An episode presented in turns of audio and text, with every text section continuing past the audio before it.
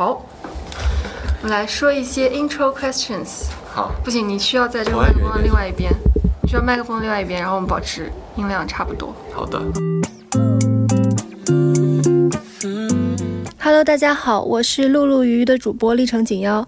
这期如你所听是一场对谈，对谈的对象呢是我的一个朋友，我邀请他来上我的播客节目，聊了聊他的感情史。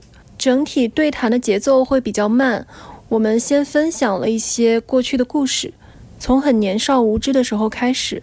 我有个女生谈过，在初中的时候，然后也是非常，也是那种非常在那个渣男之前，在那个渣男之前，到现在有了比较成熟的感情观。我因为装修这个事情跟他吵了很多次。嗯，就虽然说这个房子跟我屁关系没有，同时，由于他是性少数群体，就是他喜欢的是同性，我们也就这个话题展开讲了讲。同性因为因为没有所谓婚婚姻法或者说规规章制度上的约束，所以两方其实出轨的成本更低，自由散漫，自由散漫。里面还会夹杂一些从我印象比较深刻的影视作品或者是音乐作品里截取的片段，希望你们喜欢。除了我，除了他，还有没有第四种？你不想说。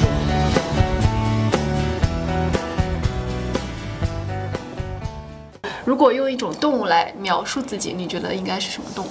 我觉得是猫，因为我个人其实，在感情里是非常非常独立的，但是另外一方面是，当我需要你的时候，我又非常需要你百分之百的 attention 在我身上。咦，对，所以就是就有点就有点若即若离的感觉，嗯，所以就会导致于我觉得有很像猫，就是需要的时候非常需要，不需要的时候你就 leave me alone 那种感觉。啊、你认为哪一种美德是被高估的，或者是哪种美德是被低估的？我其实想了很久，就是美德被高估，嗯，我说不上来。哎，你你你可以先说吗？我可以想，我会在你说的时候想一想。对这个我倒还真有答案。我觉得，呃，勤劳或者是坚持这个美德被低估了，就感觉好像很多人都可以坚持下去，但其实其实这件事情很难。嗯，就我之前跟我一些朋友也聊过，比如说像学乐器啊，或者是学一些什么技能，我们属于那种还算 pick up 比较快，对就是在刚入门的时候，可以很快的得到一些快速的反馈和成就感。是嗯，就就觉得自己哎入门了，但是越到后面越坚持的话，我们绝大多数都不太行。是，忠诚忠诚是被高估还是被低估？啊？被高估。忠诚被高估。对，我会用一种比较流动性的思态去看思维去看这个事情，就是我觉得不同时间的状态，你你想要的东西，或者说你想坚持的东西，其实不太一样的。嗯。就是在那个当下，可能，比如说在当在那个当下，我想跟这个人在一起，也是真的想在一起，这会引引申出下面我我看过一个电影，就是，嗯。但是到了某个阶段，可能我真的就没有那么喜欢你了，或者说我真的觉得日子过不下去了，那么，嗯。我不觉得这种情况下的分开，或者这种情况下你要去坚持对对方的忠诚是正确的，就感情是流动的。对对对，I don't love you anymore. Since when? Now. Just now. I don't want to lie. I can't tell the truth, so it's over. 那你觉得一夫一妻制是是一个好制度吗？我觉得不是，就就从我我我不是说一个老婆只能有一个老公，或者一个老公只有一个老婆，就是我觉得，呃，很多时候就包括，嗯，我自己身边有这样的朋友，他们可能两个人到了一定阶段，就真的是凑合在一起过日子。我觉得这种状态其实不一定非常非常非常好，嗯，但是，嗯，就到了一定阶段，他们也会想说，可能会不会找点新鲜感什么之类的。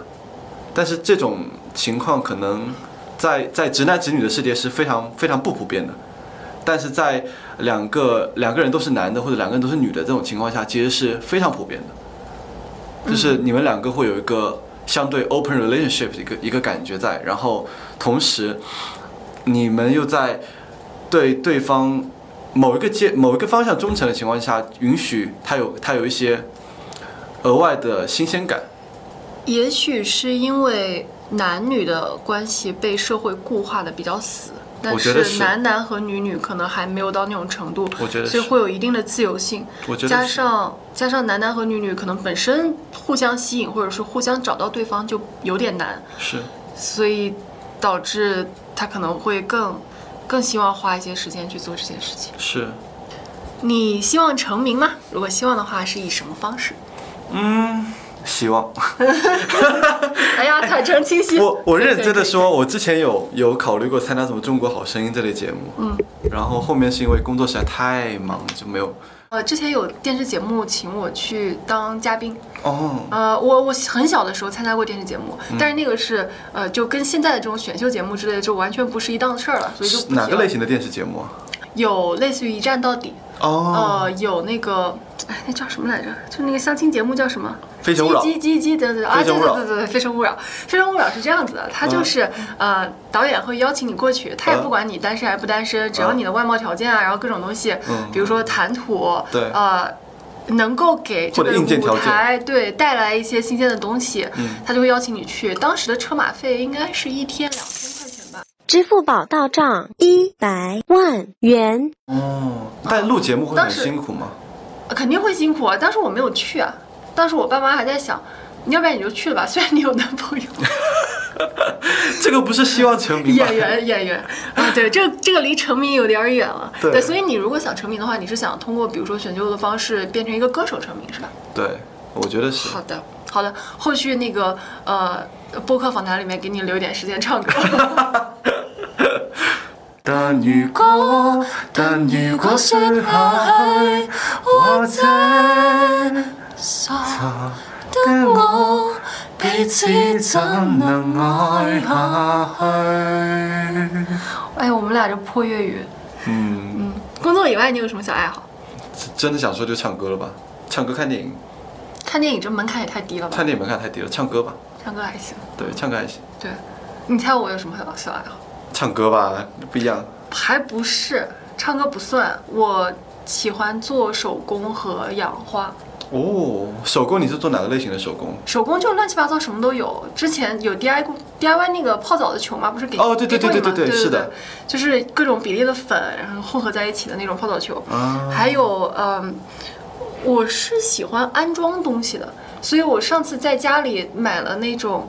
就是一个呃，应该是十类似十斗柜，就是它有十个抽屉的那种柜子，一个铁皮的柜子。我之前以为它发过来的时候会好歹有点柜子的样子，它发过来一堆铁皮，啊、我就按照那个铁皮去拿老虎钳各种弯折，然后各种就是嗯。螺丝拧一拧啊什么的，就把它拼起来。啊，拼了一下午，但我挺开心的。我之前留学的时候，我所有的那种什么宜家的双人床都是我一个人拼的。嗯嗯，你是享受说从一个碎片的东西，然后把它完整的有一个成品的样子的这个过程，还是结果？不需要结果，就过程本身就已经挺开心的了。嗯嗯，可能可能不费脑子吧，那平时脑子也费脑子，也费脑子吧？啊，好吧，我我觉得可能不太费脑子，平时脑子可能动的太多了。就比如说像这种安装，或者是我在想，呃，入门那个皮具的坑，啊就是皮具它有的时候会帮你把材料包裁好，你要做的就是拿那个展去钉洞，对对对对拿线还有那个呃针去各种穿，然后各种涂油边什么的。对我有一度想学，就是怎么去做一个那种自己手工做那种皮包，嗯，感觉好像就类似的嗯感觉，对吧？嗯，现在淘宝上有材料包，啊，而且你可以选择那种没有品牌的，你也可以选择做一个爱马仕 Kelly 对对对对对对对对，我看到过，你最看重朋友的什么特点？嗯，有趣，有趣好宽泛啊，有趣这也是一个被高估的品德，我跟你说。好笑加美丽。哦，那不就是我？我跟你讲吧，我身边的姐妹都是好笑又美丽的人类型。了解了解，对可，以可以。现在单身吗？不单身。不单身。对你最看重朋友什么特点？呃，我以前其实也会说有趣或者丰富吧，嗯，对，但是现在也不一定了，就是可能大千世界什么样的人都有，嗯，对吧？他可能没有你的条件去这么有趣，游历过这么多事情，见过这么多世面，但不妨碍他是个好朋友。嗯，是，哦，我知道了，我需要朋友的特点就是他能主动维系这个感情，或者说、啊，呃，或者说就是时不时的吧，也就不要一消失就不见了。那你就是因为我也不能，我也不能就是嗯非常高频的去维护感情，所以有的时候有一些朋友他会主动的。呃就是约出来，呃，喝个茶呀，或者是主动的组个什么三五人小聚会啊，那种朋友我非常非常喜欢。社交懒人了，你属于。对我可能不是很社恐，但是确实有点懒。嗯对，好，好，终于要到感情问题啦。时间持续最短的感情是多久？几周吧，几周几两个月不到，所以对方知道吗？还是单是相思？是是正式的，是正正式的。对，是相对正式的，或者或者没有那么，嗯、我可以讲是相对正式的，至少对方知道对吧？至少对方知道的，至少双方认可，我觉得。OK，那持续最长的呢？现在这个三年。哇，多。他是个什么样的人？帅吗？还行，正常吧，正常。对，但我觉所以你的，所以你的姐妹都是好笑又美丽，对，嗯，然后你的另一半就正常就好。因为我我觉得他是属于那种给我非常大安全感的人，就是哇，那好难啊，对好难得。对对对，就是让我可以很放心的做我自己嗯，想做的事情，比如说我我要工作，我要我我工作加班加的天昏地暗，然后或者说 我我出差什么的，他他都对我非常包容，然后对我是百分之百信任。感觉黑了我们公司。我持续最短的感情是一个 crush，就三天左右。啊，不是不是，当时是觉得，呃，当时在中学的时候，嗯，呃，我跟他是认识的，他是校草之一吧，就我我我是朋友而已。嗯，就有一天在公交车站又看到他了，我突然觉得，哎，好像是挺帅的，我之前怎么瞎了，嗯嗯没看出来，然后就有点期待说下次，嗯、公交车站能够再见到他，嗯，嗯，然后这个期待持续了两天，到第三天就烟消云散了，这么快的吗？就发生了什么事情让你突然下头了？没有什么都没发生，可能就三天没见到吧。健忘的女人，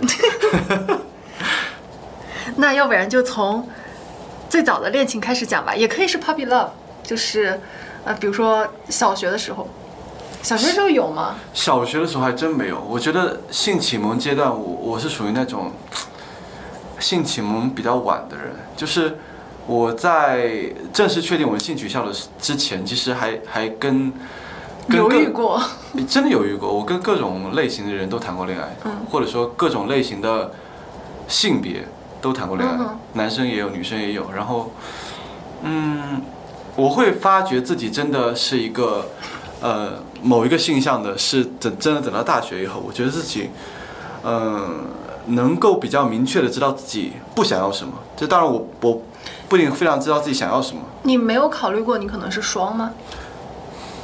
之前有考虑过这样问题，但是我查了一下生理上对于双性恋的定义，然后发现，嗯，好像还不是特别符合。对，就是你对女生没有冲动。对，是可以这样定义。OK，对我是以这样的定义去规定是不是双性恋，还是是个单纯的同性恋。对，所以以这样的角度去出发的话，我觉得我是性启蒙比较晚的。然后当然到了最开始这个阶段，可能会会对班上的那种好看的人，好看人就不分男女了嘛，就是肯定都会有哇，一一定程度上的仰慕，我很欣赏这种大爱，就是不用分性别。对，一定程度上的仰慕或一定程度上说哇，好想跟他做朋友什么之类的，就有点像我我现在身边好朋友、好姐妹都长得很漂亮那种感觉。你刚才说的是呃小学还是初中是？初中，初中，啊，所以小学是没有了，空白。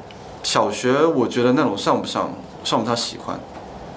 对，然后等到初中，我觉得明确是有有那种喜欢的感觉在，然后等到高中就是有有点有，等到高三的时候，我觉得我是彻底被一个人给给给明确了我的性取向，就是就很吸引。对，非非常吸引。然后那个人是属于那种怎么讲？啊，喜欢跟男性、女性都玩，我觉得他是属于那种性性别定义上的双性恋那种人，社交达人玩得开，社交达人玩得开。然后那时候又跟我有有过非常暧昧的阶段，然后彻底让我唤醒了自己对于这部分的渴望。然后等到那个之后，我就我觉得我是明确的确定说，哦，原来我我是喜欢这样类型的。怎么感觉有点渣呀？他是他是挺渣的，现在现他我现在跟他还是有联系，然后我也有听到一些他非常 horrible 的故事，比如说跟跟人女孩谈恋爱，然后让女孩去堕胎什么这种狗屁叨叨的故事。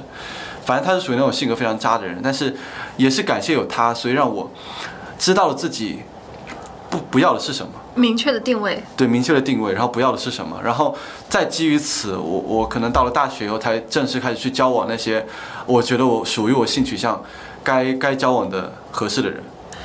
嗯，我前段时间刚跟人刚跟一个探探的 PM 聊过相关的事情，嗯。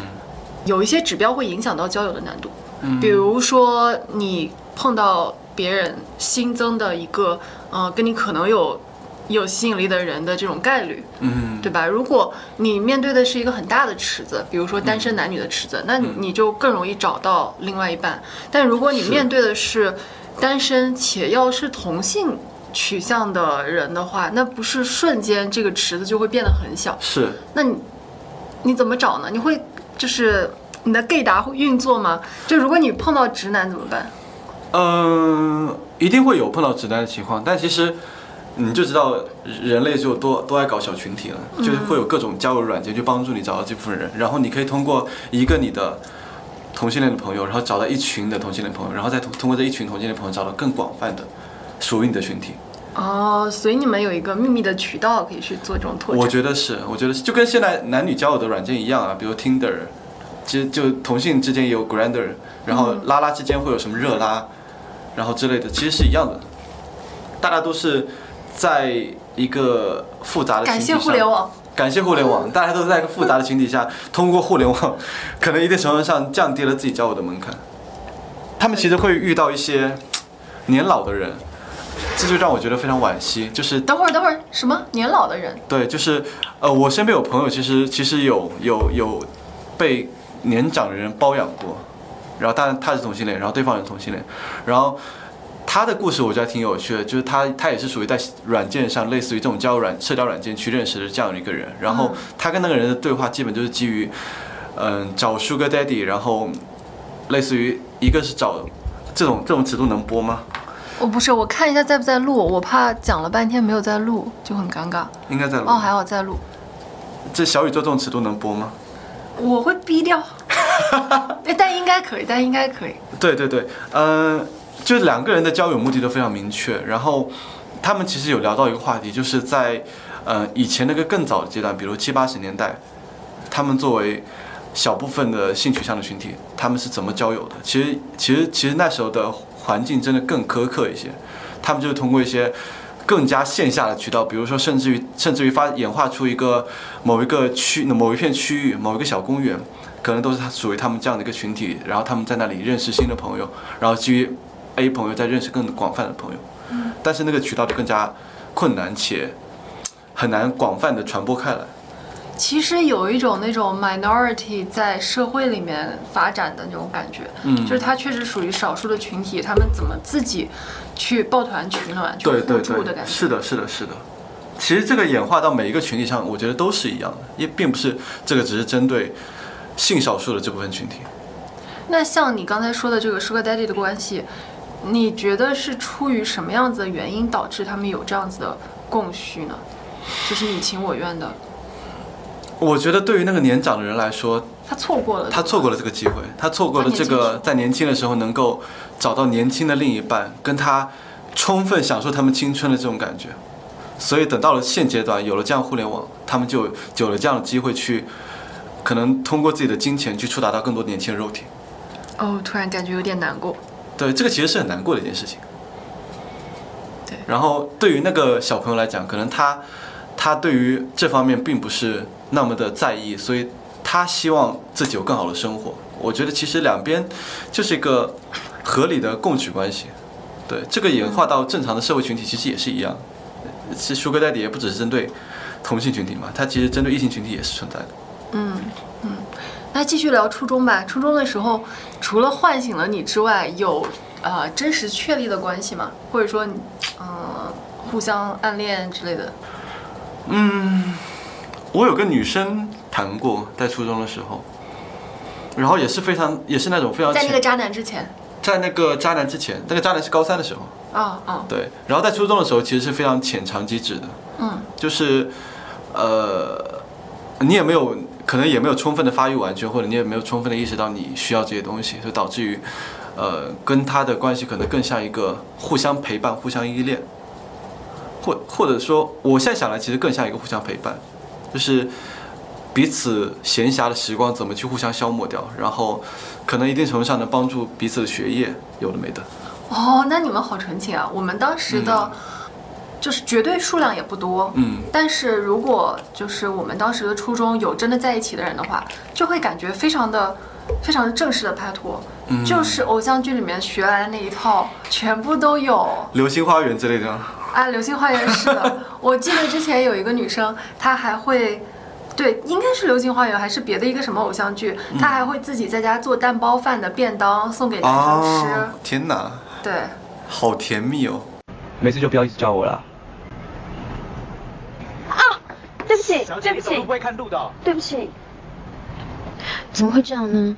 如果是道明寺的话，连路都走不好，你是猪哦，丢脸呢！手烂签哦。才不要牵你的手嘞！我可不希望手烂掉，哎，我好心你还嫌？不然你要怎么样？杉菜，你在干嘛？是啊是会有这种情况，而且当时的这种互相的呃爱恋的关系，嗯，在全班的范围内是知道的比较清楚的。就是如果你真的是暗恋深藏在心里的人，我们可能确实不知道，但是有一些人的表达。呃，要不然就是两个人已经在一起了，要不然就是某个女生喜欢另外一个男生，人尽皆知。反过来也是一样，那个男生喜欢某个女生，呃，基本上男生的兄弟们会知道，嗯女生可能会有一些人知道，嗯，对，这个好像好像在我那个那个时候情况也是类似的，就是大家并不会很忌讳的去聊说我跟谁在一起了，就觉得这个是一个没有什么，好像也也不是特别大的事，也可以公开但老师。会打压了。老师会打压，老师肯定会打压，老师还担心学业嘛，但管不住，那种年轻萌萌动的心态，老师管不住的，家长都管不住。你在初中的时候是那种，嗯、比较主动，哎，初高中吧，是那种比较主动，呃，干看到喜欢的人会去追的，还是什么风格？我觉得我初高中的性格跟我现在性格，就本我的性格其实是非常相似的，就是属于那种，怎么还本我？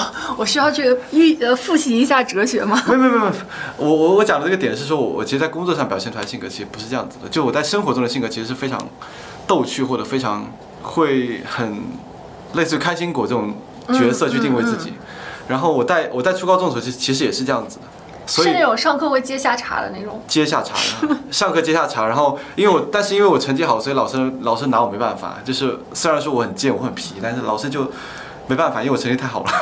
哎呀，这凡尔赛，我，听下去。哎呀，对不起。对，然后就因此，然后我在班上就是人缘也很好，然后大家都大家都挺喜欢我的，然后我我也是跟我我也是基本都跟班上最漂亮的那一群男男生女生一起玩，对，这真的是这样子。但在他们身边呢，就会总觉得自己像像个像个丑角，你知道吧？你会觉得自己像个丑角？有时候会觉得自己像个丑角，就是觉得啊，又到了我活跃气氛的时候，上 就有这种感觉。然后硬要说什么主动出击的话，我觉得比较少。我觉得少的点是在于他那时候还在探索期，哦，又或者说，嗯、我觉得我我已经跟这群人做了那么好的朋友了，好像没有必要再再进一步了，因为我觉得当前这个这个状态，跟我理想当中两跟谈恋爱的状态好像 也差不多。差不多。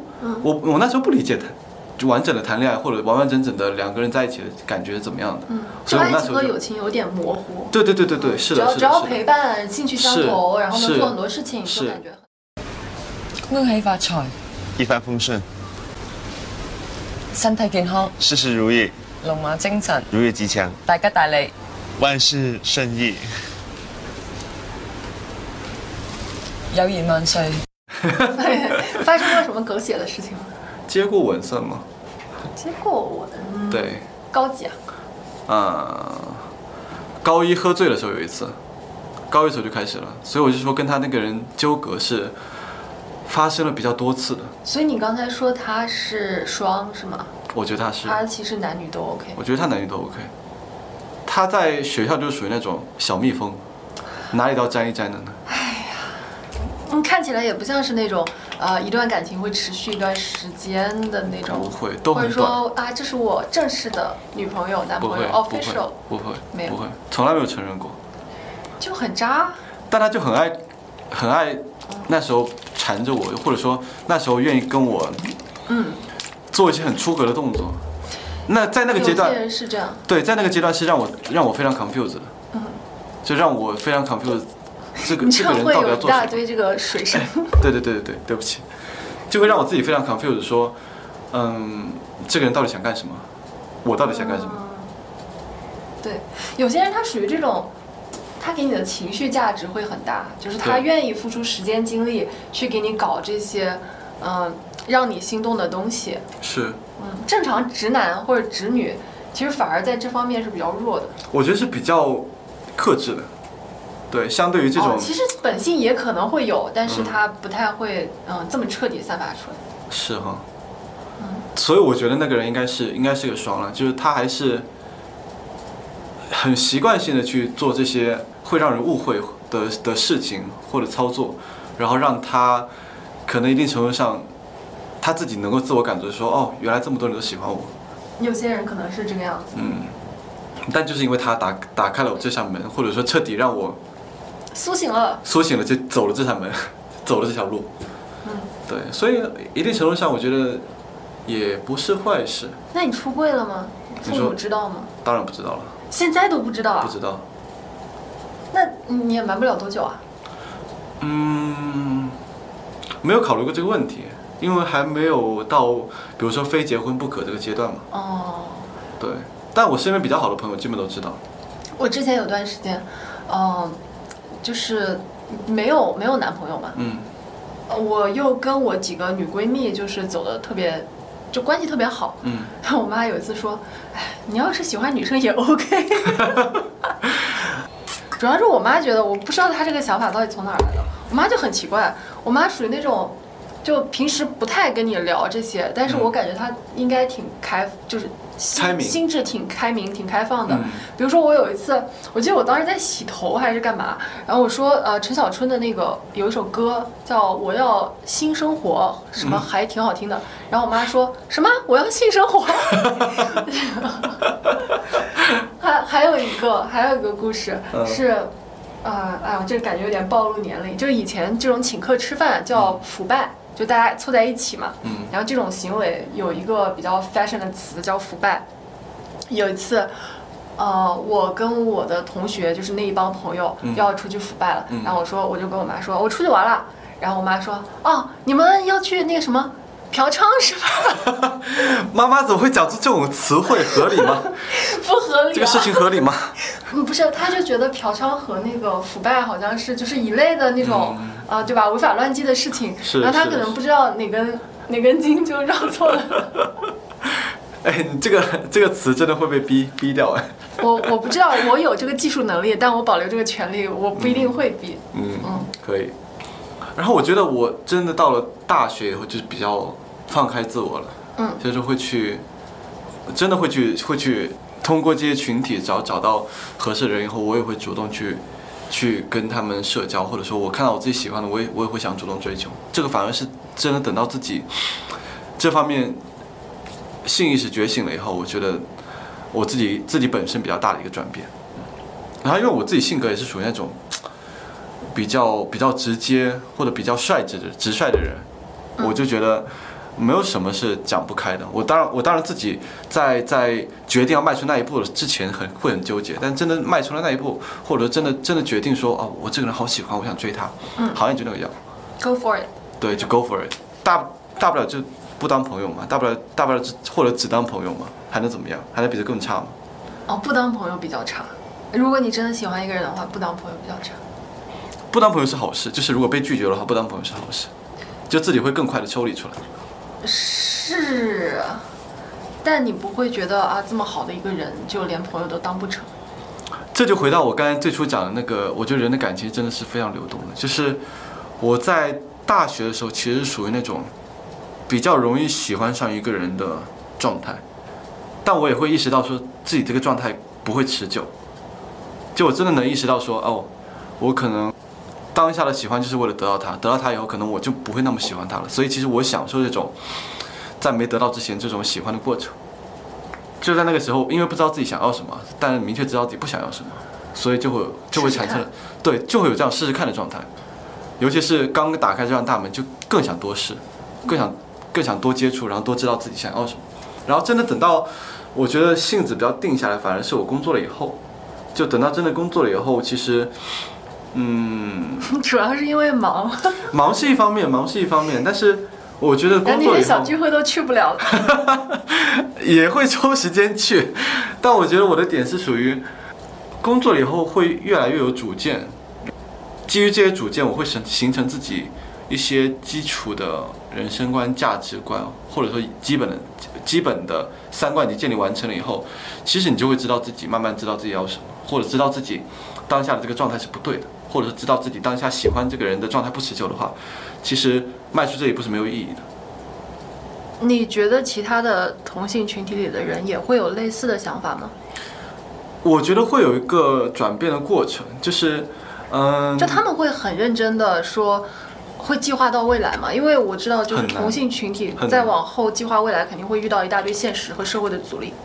我觉得很难计划未来，因这个的点在于，嗯，一方面是同性，因为因为没有所谓婚婚姻法或者说规规章制度上的约束，所以两方其实出轨的成本更低。自由散漫，自由散漫，可以这样理解。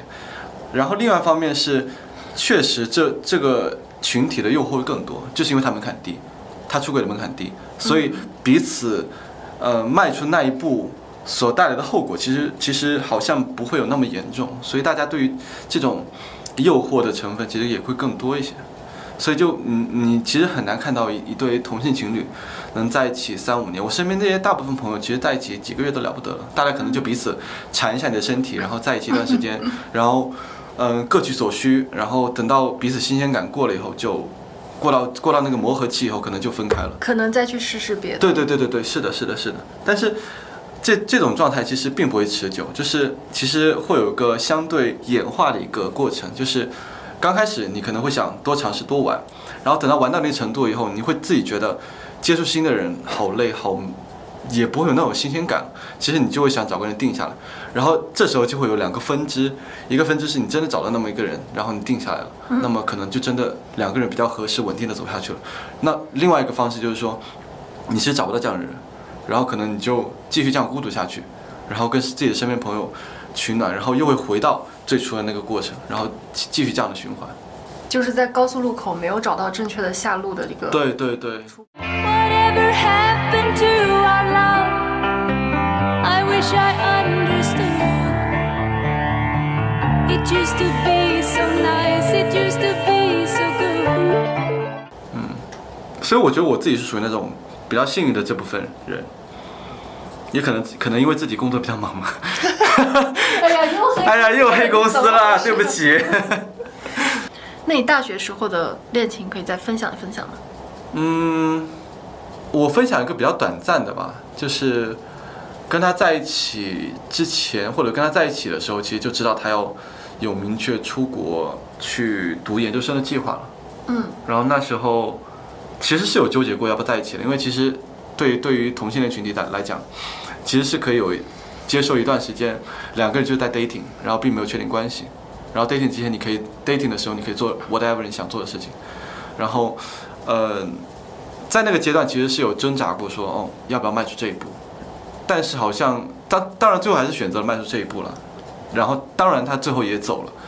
只是在这个过程当中，我觉得迈不迈出这一步，其实我现在想来，可能体验会非常不一样。就是当你有了完整这个人属于你占有的时候，或者说这个人就专属于你的时候，其实你你看他的视角跟他看你的视角都会完全不一样。然后，然后也会发生一些，比如说很纠结、什么吃醋这种狗屁倒灶的小事，但这这些都是后话了。只是说，在那个当下，我觉得基于迈出这一步的前提下，其实两个人是多了更多的亲近，过了多了更多的信任，也也因此吧，即即便后面后面因为一些事情分开了，因为异地恋就是不靠谱嘛，对呀、因为是一件事情分开了，其实我们还是会偶尔联系一下，就偶尔聊聊天，偶尔觉得，嗯，问问候一下彼此的近况怎么样，然后知道他过得好，我过得好，其实就好像也还挺不错的。所以现在还在你的微信好友里吗？在微信好友里，啊，对他去他去日本留学，其实也没有多远。嗯，可以说这种就是我比较喜欢的朋友，就是还会还会联系，还会联系 主动联系。对啊，也也我觉得没有到主动联系，只是说，嗯、逢年过节的时候，可能彼此问候的时候，刚好问候到这个人，然后他也回复了，就是顺着这个话再多聊几再句。聊几句，对对对对对。聊几句近况那样子。对对对，然后你你会因为知道这个人过得挺好的，所以你你觉得很安心，所以这个也是我这个也是我那个最喜欢的电影类似的一个嗯，那个什么爱在什么？啊不是拉拉链？哦，拉拉链的，爱乐之城》。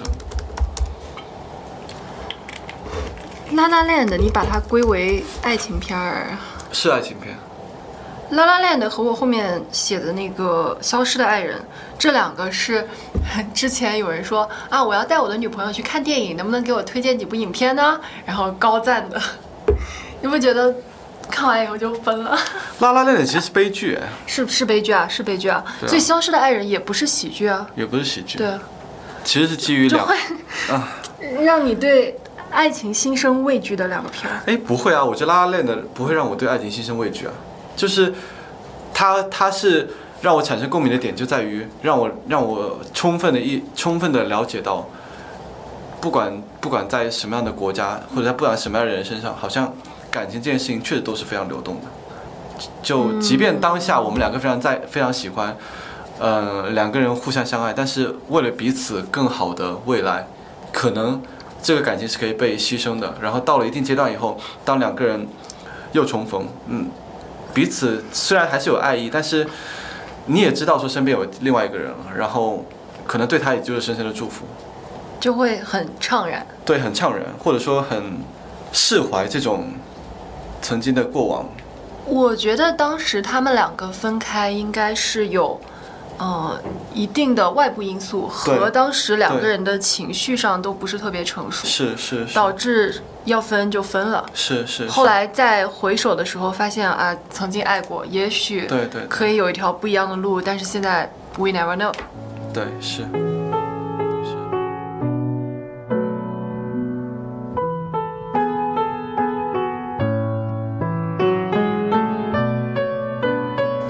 反正最喜欢的就是那个蒙太奇那一幕。啊，就是他改变了之前的一点点细节，又重演。对对对对对对对，重演。就是你脑内脑补出来的一个东西，他就是把这导演就把观众的脑补给具象出来。具象出来了。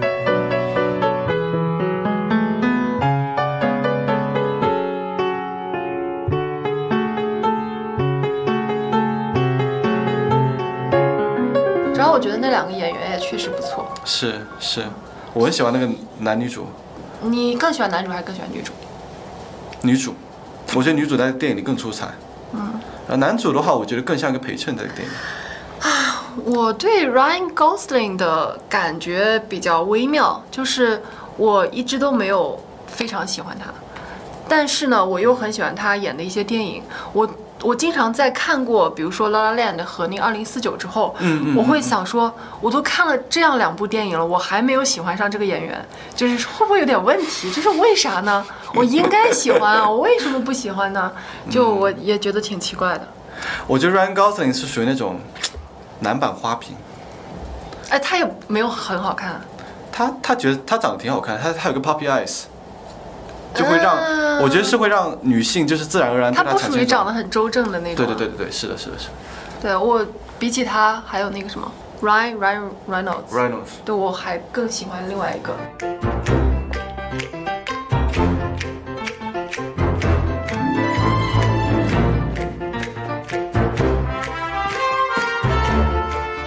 可以再聊一聊这种就真实的情感故事什么的，然后我们再介入到对文艺作品的批判中。好，嗯我会再说几个我的故事给你启发一下。好的，我之前在初中的时候，我没有，嗯、就在初中的时候没有恋爱，就是也没有喜欢别人或者怎么样。但是我有一个朋友是暗恋，嗯、隔壁班的一个男生。嗯我当时就，我整个人就很虎，我就问了那个朋友，我去找那个男生，因为快毕业了嘛，找那个男生给他写一点纪念的东西。我我当时就找那个男生给他写了一个明信片，但是。啊我不知道是我这个 brief 下的不够好呢，还是怎么样。就反正我当时以为那个男生没有理解我的意思，嗯就是我收到的那个明信片字迹就特别工整，感觉像个女生写的。我也没有去求证，我当时也脑抽了，然后我说嗯不行，好像他理解错了，我就把明信片撕了。后来我仔细想，不对，好像就是他写的，他只是就是非常的认真，所以他写的字迹非常的工整，非常像有点像女生的那种。后来我就又去找了他一次，我说，嗯、上次那个明信片有点问题，给我，呃，我我不记得我当时当时说什么理由了，是，呃，弄坏了还是弄丢了还是什么的，然后让他再给我写一个，嗯，我就自己买了明信片，之前撕掉那个也是我自己买的明信片，然后我就说你再帮我朋友写一个吧。然后这次拿回来呢，就没有那么工整了，就感觉更像一个男生 写的东西。对最后最后我把这个对，最后我把这个明信片给我的那个女生朋友了，她开心吗？她挺开心的，当然开心啊。那他们两个后面有发生什么吗？我觉得应该当时没有期待，就是只是想纪念，没有期待，根本不打算发生什么，或者说，因为你跟隔壁班其实相处很少嘛，你根本也不不认识那些人，是对吧？就只是嗯一个瞬间或者什么一种感觉，嗯，它并不是一个非要发展出结果的感情。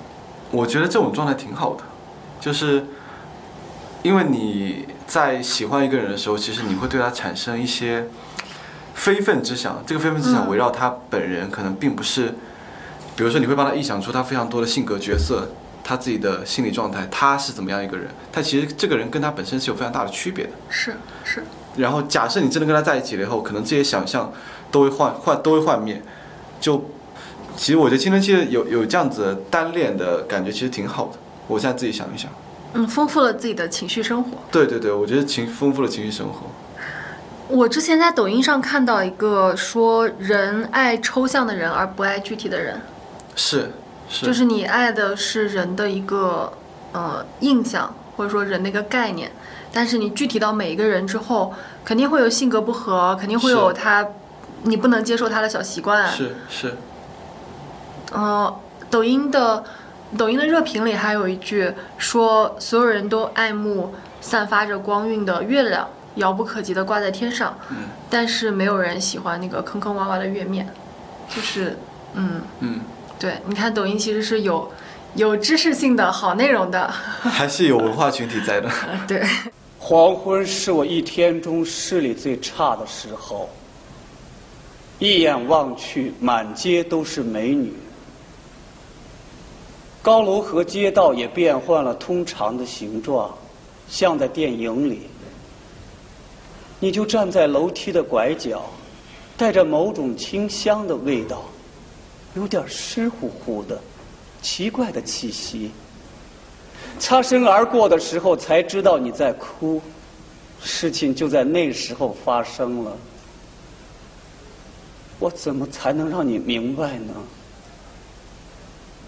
你如同我温暖的手套，冰冷的啤酒，带着阳光气息的衬衫，日复一日的梦想。明明明明，明明，我怎么才能让你明白？我怎么才能让你明白你是甜蜜的、忧伤的？我之前是觉得，就是已经恋爱完了的故事就乏善可陈，都差不多嘛。嗯所以我就会更倾向于讲一些原来的，比如说暗恋啊、搭讪啊、嗯求不得啊之类的故事。求不得，你现在求得。求得了吧？你就很幸福啊，有什么好说的？我应该采访一个单身的 gay，，我觉得这个这个播客会更有爆点一些。也没有吧，单身的 gay 可能就很就会生活生活就比较糜烂一点。嗯，我觉得不是这样子，就是我觉得我跟他现在的状态就很很稳定。他什么行业的人？他做 marketing 的，互联网公司？不是互联网传统公司的 marketing。嗯然后，嗯、他工作没有那么忙，然后我是属于工作特别忙的人，就导致于，嗯，两方面可能就有一些时间上，或者或者说两两彼此之间其实会有点时差。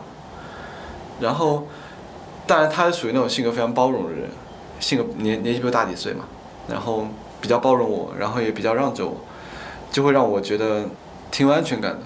嗯，也会让我觉得说，嗯，跟他在一起好像不用担心其他的事情。他都可以帮我打理的非常好。我脸上露出了姨母笑，我觉得很幸福，很 sweet。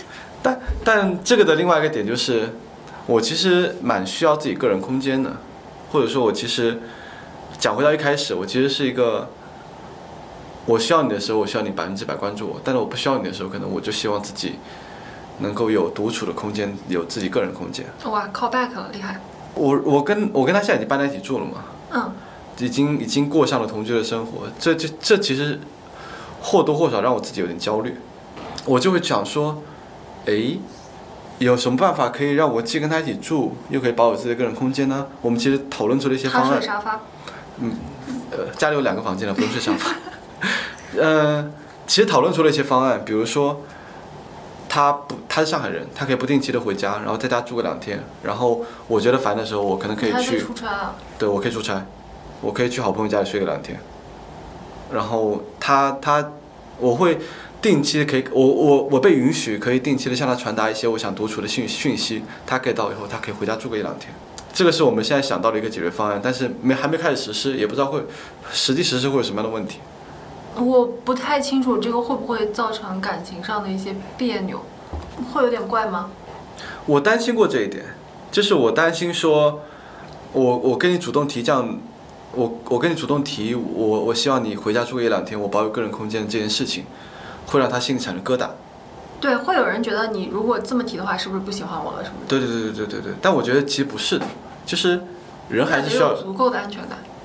我觉得我是因为有足够足够的安全感，所以我我才会觉得我我可以提这样的需求，但也是因为这一点，我自己其实会有反思说，提这样的需求是不是不合理？我自己会思考这样的问题，因为，嗯、是基于他对我的包容，所以他愿意接受这样的方案，但这个方案是不是合真的合理？这事情是我自己没有花非常多时间去思考的。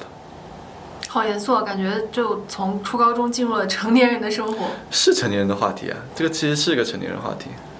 唉，你你你如果跟一个人同居非常久，你会有这方面，比如说觉得自己没有个人空间的这种 concern 吗？我还好哎，我觉得还是比较需要人陪的。我就也可以没人陪，也 OK。但是如果有人陪的话，我也不会觉得烦。所以，所以我我自己会想，就是如果我真的有这样想独处的需求的话，其实是不是我直接申请出个差就好了？因为我我我 这个这个其实是一个很很低成本的事情，对我来说，对啊，对啊，对。然后也可能也不会让他心里有那么多的疙瘩，说哦，为什么你提这样的需求？你是不是不喜欢我了？要不然这段剪掉吧，免得让他发现你的小阴谋。也没关系。我突然想到一个点，我觉得我可以分享，就前段时间，为了住在一起，他其实因此换置换了一套房子。哈，对成本这么高的吗？对，因展开讲讲。因为他是，嗯，然后啊，会不会暴露太多信息啊？哦，没关系，我可以逼掉。哦，呃，anyway，就是他其实是买了一套房子，然后因此我们展开了一个非常大的一个装修的计划。嗯，哇，那个过程真的太 annoying 了。哦，装装房子是吗？装房子真的过程非常 annoying。我把装房子的事情交给我妈了，装房子太麻烦。可是你怎么你怎么确保出来的风格是你喜欢的呢？嗯，就把墙面漆定一定，其他的软装我们自己买就好了。因为我因为装修这个事情跟他吵了很多次，嗯，就虽然说这个房子跟我屁关系没有，写的是他名字，但是对我来讲，我会觉得，我当然也是出了点钱，这个是他要求的，嗯这个是他要求让我觉得这个房子有属于我的印记，所以我我得出点钱，嗯，对这个我这个点我非常认同，然后也因此我我产生更多 ownership，然后跟他去吵架，跟他去争辩，说这个应该怎么样，那个应该怎么样。嗯，然后等到等到很后面的时候，基本上这个房子就是大部分的软装跟大部分涉及到审美的东西，基本是我来定的。所以在那个过程当中，其实就会跟他还是会有非常多冲突，但会慢慢的发觉到说，哦，原来原来装修真的是件那么不容易的事情，两个人要合力完成一个家，也是那么不容易的事情。这个过程其实会让我更加珍惜跟他拥有的一切。那我感觉你可能要求比较高吧，你的审美要求，不然的话不会有这么多矛盾。因为有些你觉得啊也行吧，可能就过了，就不会会这么执着。会，我会我会尽可能的挑到我我喜欢的，然后他也看得过去的你现在风格是什么样？北欧风还是工业风，工业风啊？呃，就非常叙利亚风，被轰炸过的感觉。应该是那种什么水泥自流平，对对对对对对对对，然后没有特别多的那种水泥灰，颜色哦颜色颜色。对，我等的给给给给你看下照片，可能应该有。可以可以，Anyway，就是一个很工业风的一个房子，然后大部分东西都我们共同挑的，然后基本是我挑，我觉得 OK，然后给他看，他看了没什么大问题就过。哦，那我我们装修没有那么复杂，是因为我们当时就选北欧风嘛，北欧风就基本上很明确嘛。你对，基本上你只要抛弃一些之前中式家庭的那种嗯。浮夸的感觉就可以了，就很简单。对，我觉得我我后来就是我装这个房子在先，然后我妈装她自己的房子在后，嗯。还有发现我妈的那个轻奢风也挺好看的，尤其是她当时用的那个大理石的地板，所以那个大理石的地板是比木地板更好打理的，嗯。会显得家里比较干净。是，哎，你那你妈真的是非常有审美的一个人，是。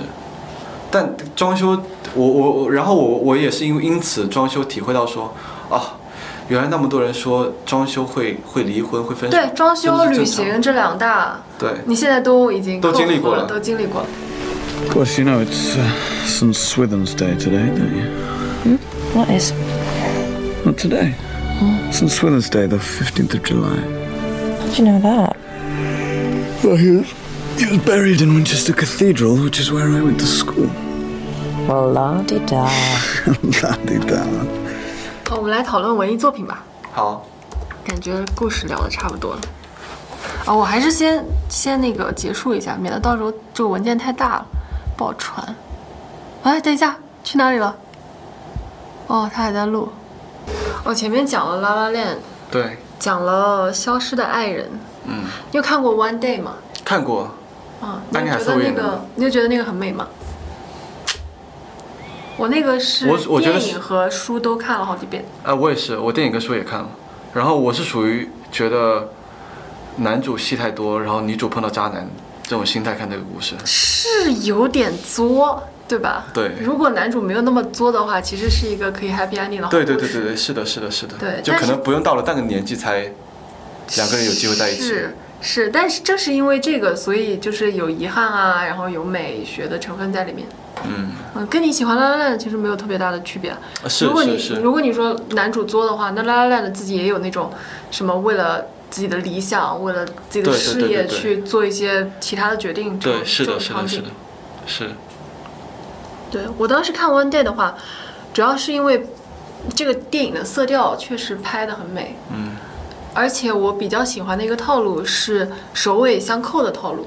就比如说，它开头不是两个人，不是开头是两个人相见，啊。呃，在大学啊、呃毕业的时候吧，然后那一个黄昏，然后两个人相见，整个色调是那种比较偏深蓝色的，对，冷色调我记得。对，然后他们就是，可能之前是那种，就比如说我认识你或者怎么样，但是没有正式有，呃，没有正式成为朋友。嗯，到后来的话，借着这个，嗯，就散伙 party 的这种感觉，然后可能第一次去见面，嗯，到结尾的时候，他又回到了，因为在男主的回忆里面，他又回到了当天，回到了当天，怎么样跟他一起在石板路上走，怎么样碰到父母，嗯，然后后来还去一个小山坡上，嗯，那个小山坡是之后那个男主带着他，呃，是女儿还是儿子？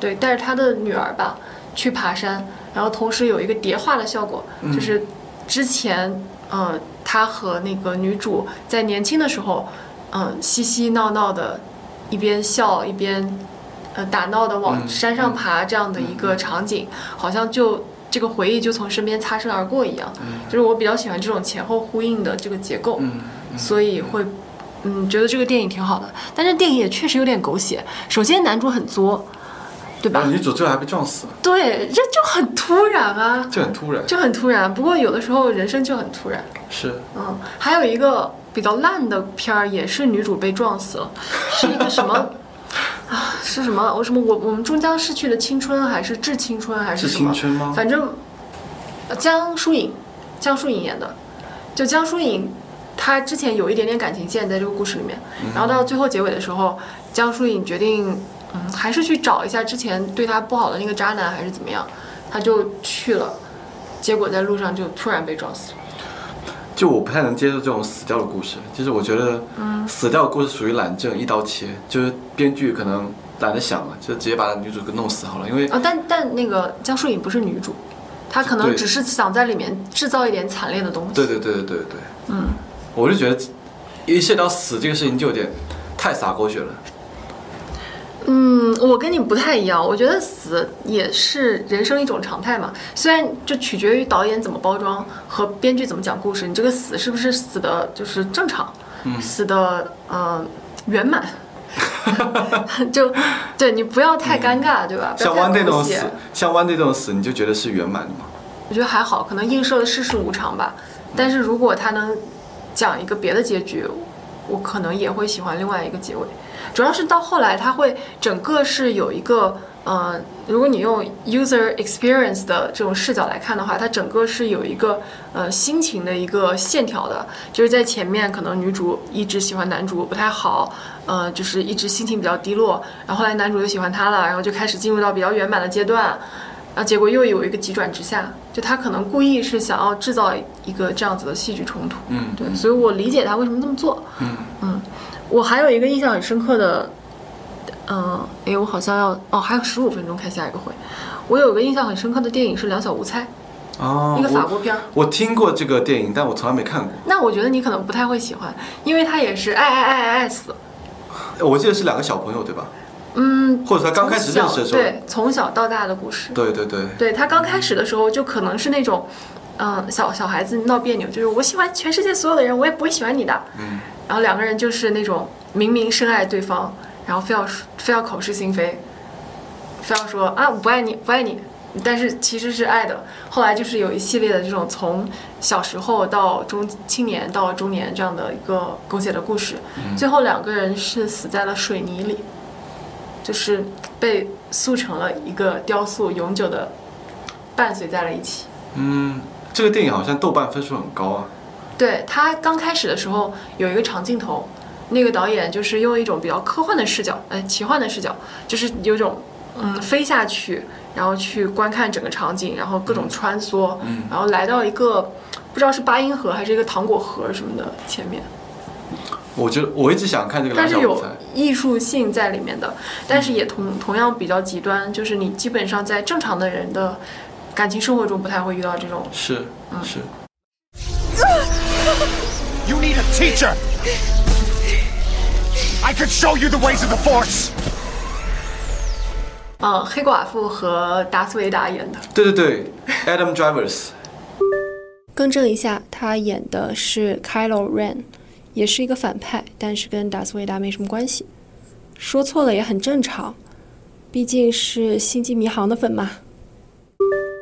Adam Driver 是跟那个寡姐演的，然后这个故事就会让我深刻的共鸣到说，哦，人的情感真的是非常流动的一件事情。然后有他跟他的故事其实跟《拉拉 La Land》有点像，就是但是《拉拉 Land》的《La La Land》的这种日常版，女主为了男男主放弃自己未来的生活，然后因此两个人过上了一个平庸的婚姻生活，然后生了一个小孩，然后到了某一个阶段，好像女主的这部分意识又突然觉醒了，希望自己去追追寻自己的故事，然后因此衍生出了一系列围绕围绕婚姻、围绕离婚的这部分讨论。这我感觉跟《拉拉 land》就很像啊，对对对对对，它是拉拉链的的另外一个版。拉拉链的另外一个版本。然后，然后它其实让我让我深刻的感受到说，哦，情感真的是非常流动的。刚开始两个人在一起的时候非常甜蜜，我也是百分之百一定想跟你结婚。然后等到离婚对簿公堂的时候，其实两个人也没有那么笃定，反而是两边的彼此的律师站出来，然后从各自收集了很多细节的故事。嗯这种细节故事可能平时根本不会不会意识到，然后去攻击彼此，哦为了让自让彼此在离婚这件事情上获得更多的的获得更多的利益，主动权对主动权占据主动权。但是，嗯、我觉得结局结局让我结局是让我最感动的，就是他们成功的离婚了，然后，嗯、到了某个阶段某个节点，然后，呃，男主去怎么？哦，话筒掉了。就到了某个阶段，男主去女主家里去接小孩的时候，他们生个小孩，by the way，去接小孩的时候，然后好像是男主的鞋带塌了吧，鞋带松了，女主弯下身来，像他们还在一起一样，很自然的帮他把鞋带系起来，然后各自驶着分开的车，然后驶向远行。就还是分开了，还是分开了，还是离婚成功，还是离婚成功了，但是也会让我觉得说，好像结结婚跟离婚这件事情，就它其实是一件事情的两个对立面，但是好像又是非常相依相相相成的。所以你还蛮喜欢这种，嗯、有感情，但是可能还有其他的一些事情的优先级，再跟这个感情去进行比较，对对然后人进行抉择的这样的一个过程。对对对对对对对，我我觉得看到人挣扎的一个过程是比较会触动我的，也是让我觉得比较特别的点，嗯。然后最后最后我平我看这个电影的时候，其实从头到尾都没有哭，但最后等到那个黑寡妇弯下腰来帮 Adam Drivers 去系系鞋带的时候，我是我真我真的是眼泪一下就流下来了。我觉得，哦，经历过这么多，即即便在对簿公堂、婚离婚离婚官司对簿公堂的时候，两个人那么恶语相向，但到了最终结最终，其实还是对彼此保保有那么爱的感觉。又有一些平淡的善意。对对对对对对对，是的。我没看过这个《爱在黎明破晓前》，它有三部，我三部一部都没看过。我听说是非常话痨的一部片儿，从头到尾就是在讲话，全是对话，全是聊天，全是聊天。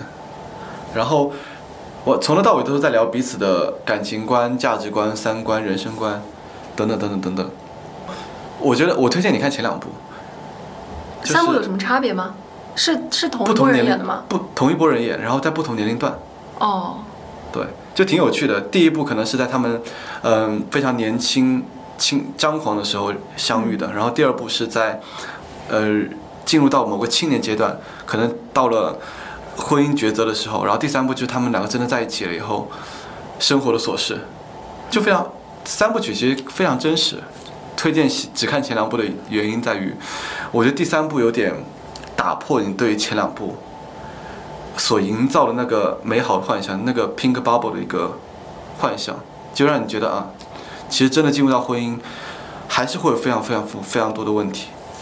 嗯，所以第三部更加真实、琐碎和对没有那么理想化，对对，是的，第一部、第二部非常理想化，大家在聊说，呃，我真的是跟浪漫的那种。是浪漫的，非常浪漫。然后，呃，会在日落日日出还是日落，反正我忘了，是在一个日出或者日落的一个场景下划船，然后在舟上泛舟的情况下，在拼命在聊聊彼此的感情，聊彼此的想法。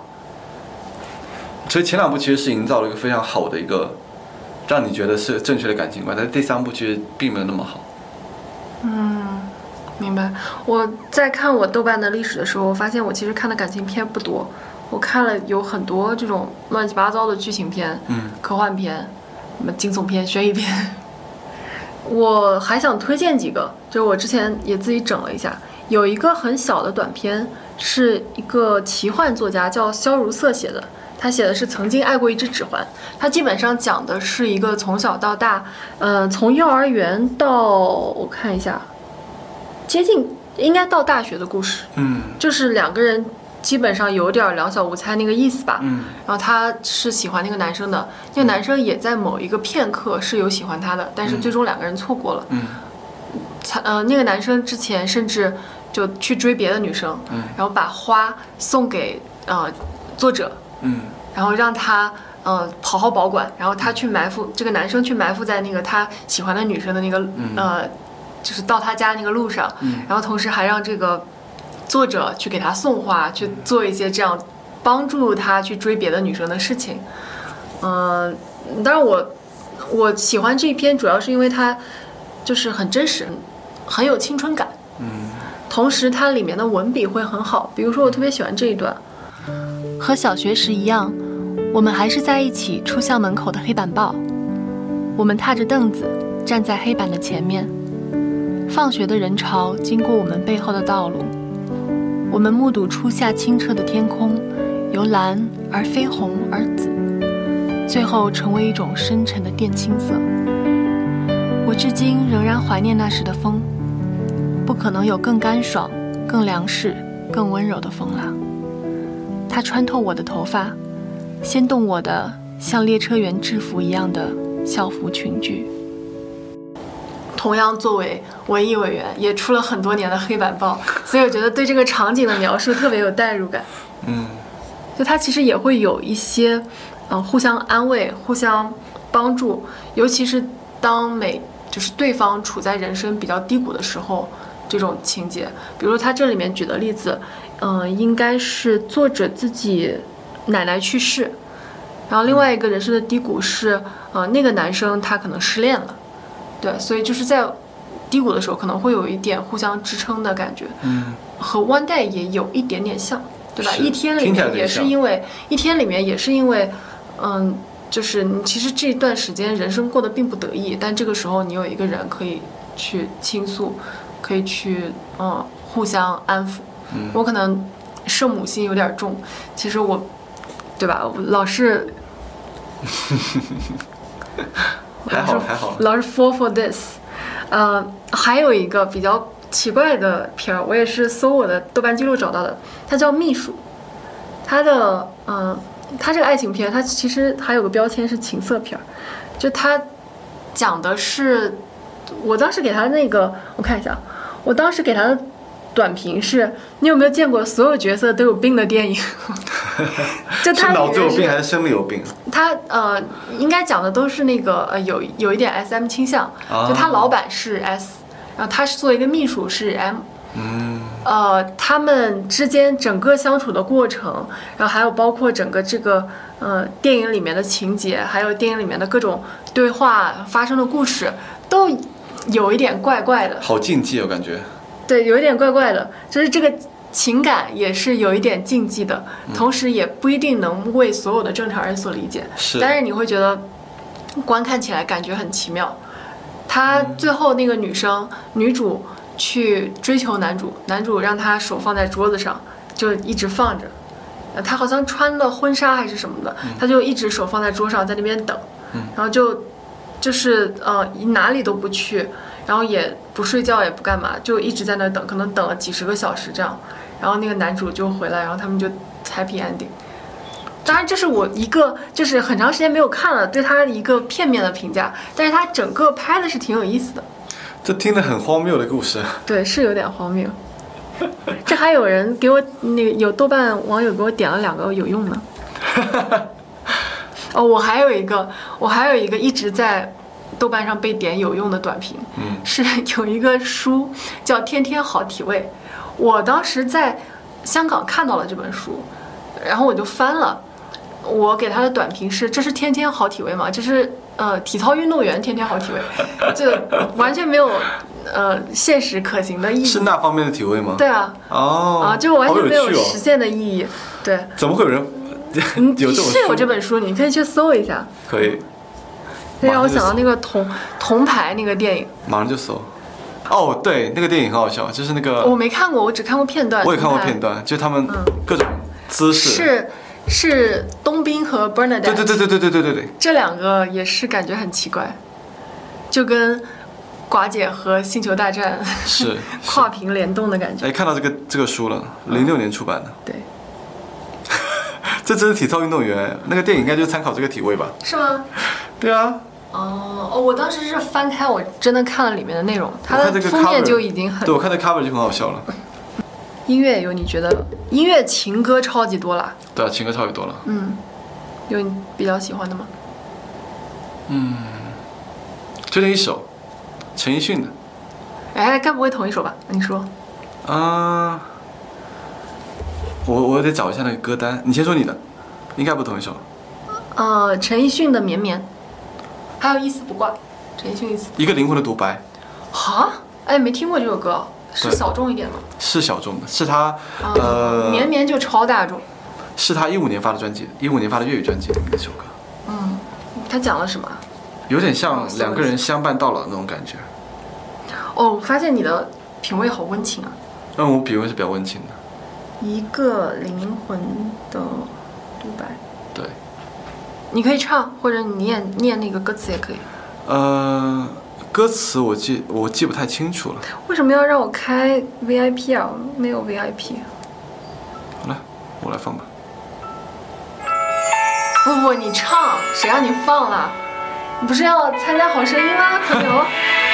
你下个会要开始了，没事，我刚才给我推了半个小时，但是我们的会议室可能保不住。好比玻璃它仍破碎，靈魂浮遊隨風吹，世界悄悄化作露水。反正就是类似于这样的感觉。我觉得歌词写的很美。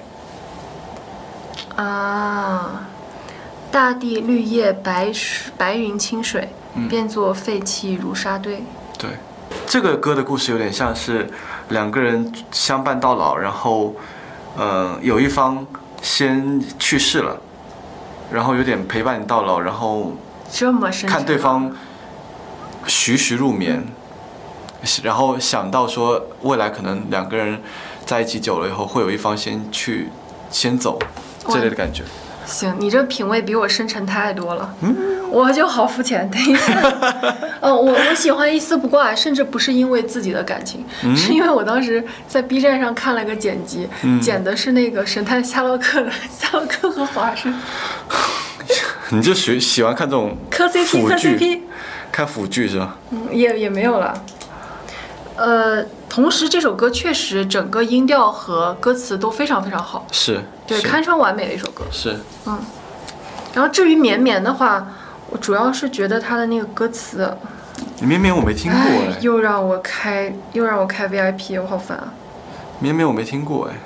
不可能，等一下，我要需要找到它的一版，但是它又是粤语的，所以我就粤语不是特别好，可能没听过吧？真没听过，这不算他一首小众的歌，非常大众。真的吗？对对对。这哪张专辑的？两千年专辑。哦，K 歌之王那张专辑的。你可以回去听一听。好。我觉得应该是我喜欢的风格，应该会是我喜欢的风格。尤其是它里面有一些细节，据说这首歌是，呃，哎，等一下哦，是谁写的？林夕写给，哎，是他是黄耀明吗？有点不记得了。就是林夕跟谁？林夕感觉写了很多黄很多歌给黄耀明。对对对，为什么再见二丁目也是。是是是，为什么它叫绵绵？就是因为在粤语里面，绵绵和明明基本上是一个音。哦。然后里面有一些很很很细节的东西，比如说，我最喜欢的一句其实是这个，就是从前为你舍得无聊，宁愿休息不要，谈论连场大雨，你窗台漏水不得了，就是那种。就。根本没有什么可聊的了，但是还要非要拉着你一起聊，而且聊的都是很细碎、很就无关轻重的事情，但是只是因为跟我聊天的人是你，嗯，所以当时就有这么多的不眠夜，宁愿死撑着不睡觉，都要去聊这种什么窗台漏水很无聊的事情。嗯嗯对我当时最喜欢的是这个，嗯。嗯，有一种很日常的画面感。对，还有呃，从来没细心数清楚，一个下雨天，一次愉快的睡眠断多少发线，嗯，就是睡了一个午觉，然后起来，可能枕头或者是床上有一些发丝，嗯。就是非常非常细节的这种观察式的描写，嗯，加上它本身的呃旋律也很好，所以我就比较喜欢这一首。还有首杨千嬅的，这个你应该听过吧？假如让我说下去。哦，这个很红啊。嗯，好，来，我们一起唱这个，作为今天的结尾吧。得定个调子。这个女生的 key 啊，对，嗯，我不知道你能不能。你没播放啊？呃，没有啊，我就打算清唱啊，哦也可以放一点吧。我我但是我这个不是 live 的吗？但我把彈情的氣力轉真碎，跟你電話之中講再会，再為誰？暴雨天，我只想上進，掛念你，然後你，你最多会笑，這迴避，避到底，明明不跟，唱不來。離疲，當我哎，为什么不会自动？就當我還未放鬆自己，我想可你可不可以暫時別要睡，陪着我，像最初相識我當時未怕累，但如果但如果說下去，或者傻的我。彼此怎能愛下去？哎，我们俩就破粤语，破粤语就不要唱了吧，观众要看要观众要笑了。也没有多少人听。那我们换一个嗯普通话的吧。有普通话你觉得好的歌吗？突然有点想不起来。普通话，普通话关于我之前很喜欢那种林，有一首还有一首歌林忆莲的《纤维》，啥没听过？纤维，你完了，我们唱不了，你没听过。纤维吗？对，但这首歌不太适合唱。嗯，好吧，那我先码了，回去听一听。嗯，还有啥？我能想到居然都是粤语歌。哦，我那我那我那我最爱的孙燕姿真超多歌我喜欢科普勒，啊，科普勒可以。然后先放一下那个原声。等不到你，这声也太高了。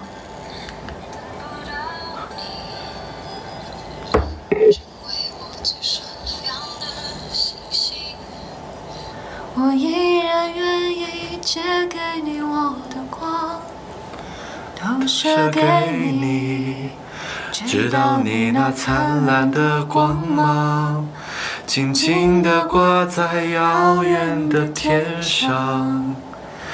当你撑起天空那条冰冷的银河，粼粼的波光够不够暖和你？